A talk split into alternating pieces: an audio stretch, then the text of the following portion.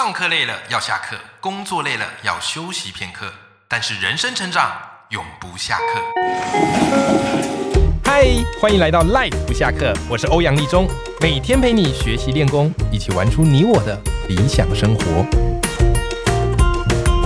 Hello，各位听众朋友，大家好，我是王立中，欢迎收听 Live 不下课，每天一集不下课，别人休息你上进，累积你的复利成长。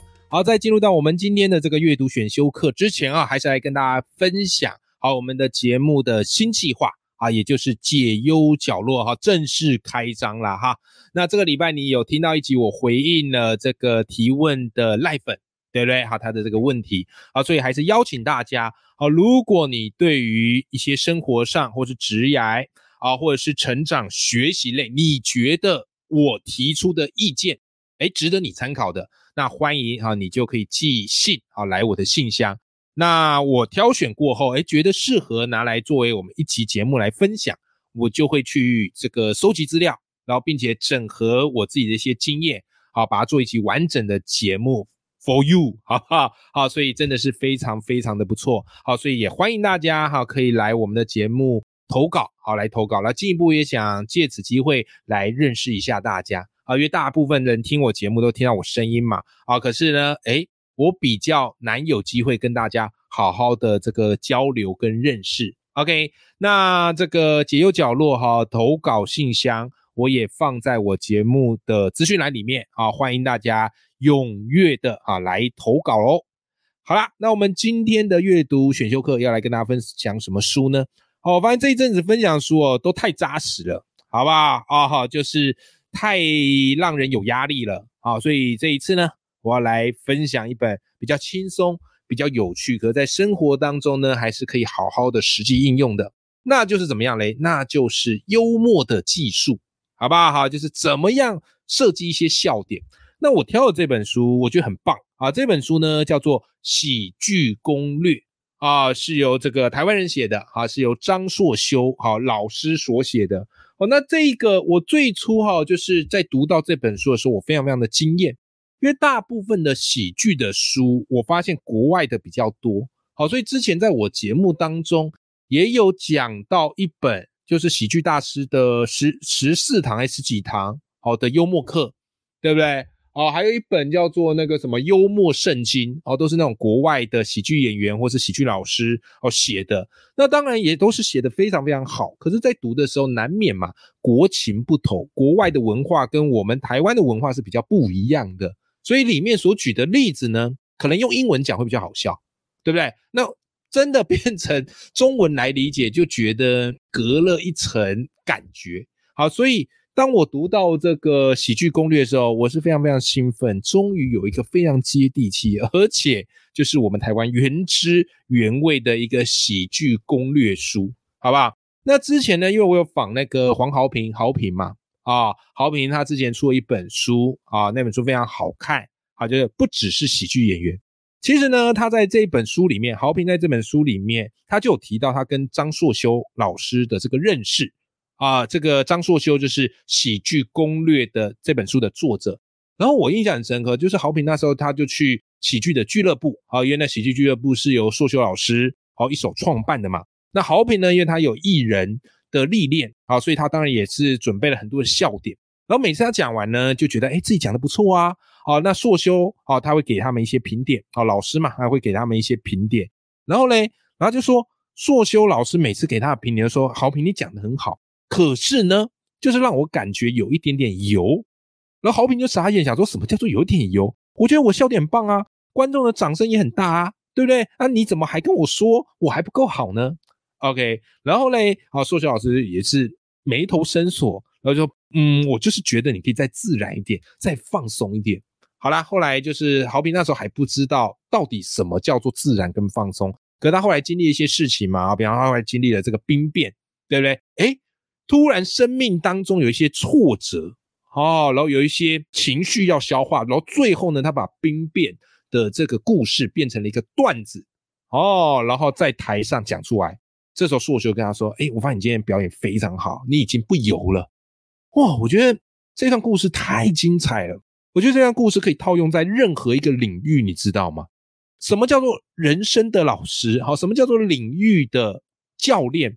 就是他有办法讲出一般人看不出来的，即便他不见得有办法传达的这么精准，可是他仍然可以指引你一条前进的方向。我觉得这非常非常的重要。好，就是不管是写作也好啊，不管是人生经验也好，哦，不管是喜剧设计也好，都需要这样的一个人生老师。OK，好，那我们回过头来，就是硕修。他写了这一本喜剧攻略，好，这本书我觉得非常推荐给大家看。里面把喜剧的原理拆解的非常的详细，还有步骤跟方法，以及你台风要做，哦，还有段子的设计，讲的非常的具细明，而且还有用很多的案例来作为佐证。好，所以你在读的时候，我觉得在读这本书的过程当中是非常开心的。好，就边读边笑，然后也会去思索，哎，对这个笑点，这个段子是怎么设计的。啊，不过这书里面呢，哎，有些段子它的口味是比较重的，所以如果你是那种道德魔人，好不好啊？就是不容许任何一丝的这个瑕疵啊，或者是玩笑，那你可能再斟酌看看。OK，好，那我们今天就来分享一下，哎，这本书它到底在写什么？好，这本书它到底在写哪些东西？首先开始，我觉得很有趣哦。陆修老师他一开始在这本书里面，他就先去探讨所谓的喜剧到底是什么。我们一般人就觉得啊，喜剧就是会讲话好笑啊，让人捧腹大笑啊，扮丑啊，什么什么的，对不对？可是硕修他点出一个重点，他说喜剧的源头其实，各位听好啦，就是负面的人事物。哦，我再说一次，喜剧的源头就是负面的人事物，你没听错，负面。OK，好，他举一个例子哦，这个人你一定认识，他是喜剧泰斗，叫卓别林。对不对？好，卓别默剧，好，那时候流行这个演这个默剧。好了，卓别林演了很多的喜剧，他被我们称之为喜剧大师。可是你回想一下，卓别林当时演的喜剧，他背后的一个时代背景是什么？大概在一九三零年，那时候美国经历了经济大萧条，哦，失业率啪一度飙升到百分之二十五。所以你会发现哦，卓别林他的戏剧，你再回去看一看，想一想，诶。他的戏剧里面的电影原型多半的主角，就他演的那些角色，都是出自于底层弱势哦，甚至是有点流浪汉的那种概念，对不对？哦，然后很滑稽，让你觉得很好笑。那为什么他当时这么做呢？原因是在当时经济大萧条，大家都过得不好嘛。那人的幸福感其实是比较出来的。虽然你过得不好，可是你看我过得更差，你就会有一种幸福感。对不对？你幸福感就是油然而生嘛，幸福感都是相对的嘛。好，所以众人呢在看卓别林演的这些电影，然后他们的那个压力就释放、升华，而且发现，哎呀，其实我们生活中我们也还好嘛。你看剧中那个卓别林演的够惨吧？比我们还惨十十万八千倍啊，是不是？你看最初的喜剧源头就是这么来的。那数学老师也带你去思考一个很有意思的点哈，我觉得这个点真的太好玩了。就是数学老师他问说：“你觉得小孩好笑吗？”那你说小孩好笑吗？嗯，小孩很可爱啊。你想哦，小孩走过来很天真的对你微笑啊，对不对？啊，像我天天看我家小孩乔治跟这个 pu pu，我每天看到他们就觉得好幸福，然后你就会泛起微笑，对不对？OK，可你要注意哦，虽然你笑，但这时候是微笑，并不是因为他做了什么让你觉得好笑，就是一种幸福的微笑。对吧？可是你看小孩什么时候你会大笑？什么时候你会大笑啊？比方我看我家那个乔治弟弟两岁，哒哒哒哒哒，每次都跑很快，然后怎么样呢？突然滑一跤，哎呦，跌倒了，对不对？这时候我就觉得超级好笑的，好，这时候我就会大笑。所以你有没有注意到，小孩跌倒，照理来讲，人家跌倒了，你应该怎么样呢？哎呀，没事啊，哦，没事吧？怎么样怎么样的？可你会觉得好笑。为什么？因为喜剧的源头都是负面的人事物。我觉得这个对于我们理解喜剧是非常非常重要的。所以喜剧攻略有一句话，我觉得他讲的很好。他说，喜剧是处理卑劣又幽默的人性，并借负能量来释放压力。好，所以我相信你在看脱口秀的时候，有时候蛮会挑战你的一些道德底线。啊，或者是蛮挑战你的一个界限的啊，没办法，因为喜剧其实就是从负面的东西转换，然后让用另外一个形式去释放、去宣泄的压力，进而让让你觉得很有趣。好，那究竟喜剧他们的笑点是怎么设计的呢？书里给了一个算是喜剧界的一个经典啊，一个经典的概念，叫 set up and punch。好，set up and punch。所谓的 set up 啊，set up 啊，set up 啊，set up 啊，英文念不太标准。而这个 set up 指的是什么呢？则是铺陈和设定笑话的逻辑地基。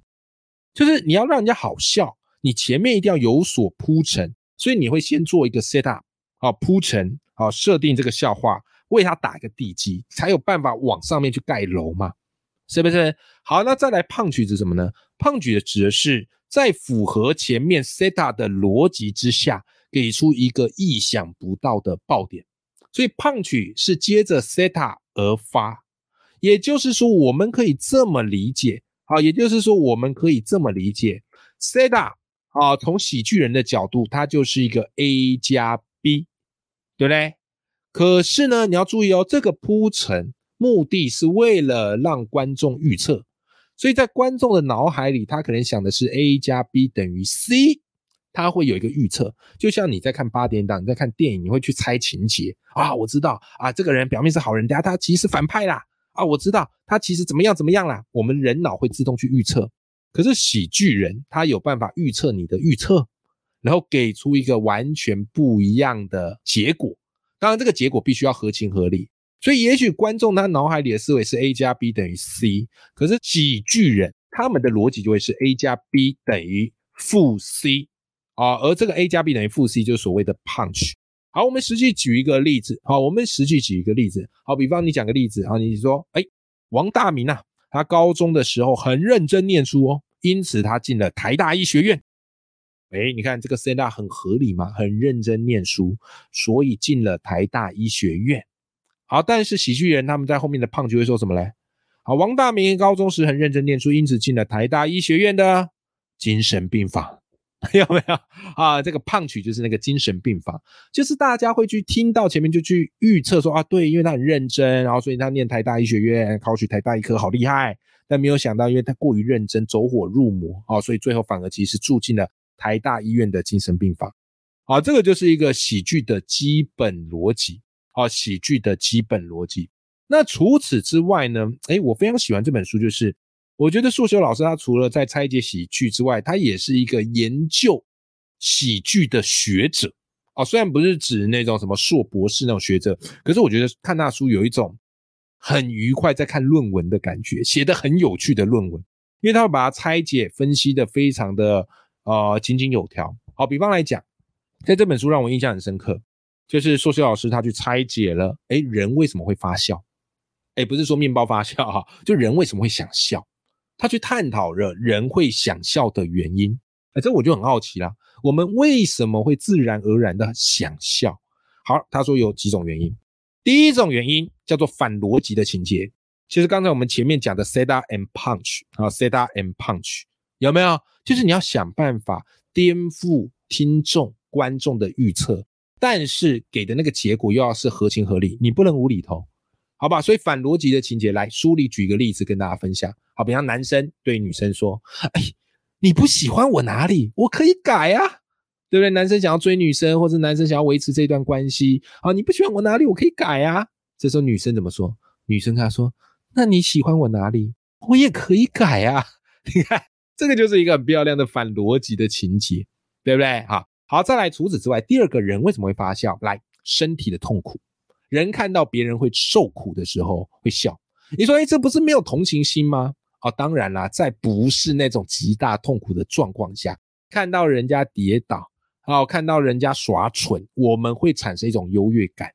而其实喜剧一个呃关键的来源就是人的优越感，我比你好，你跌倒了，你看你走个路都走不好，我比你好，我觉得很好笑，知道吗？这个叫身体的痛苦。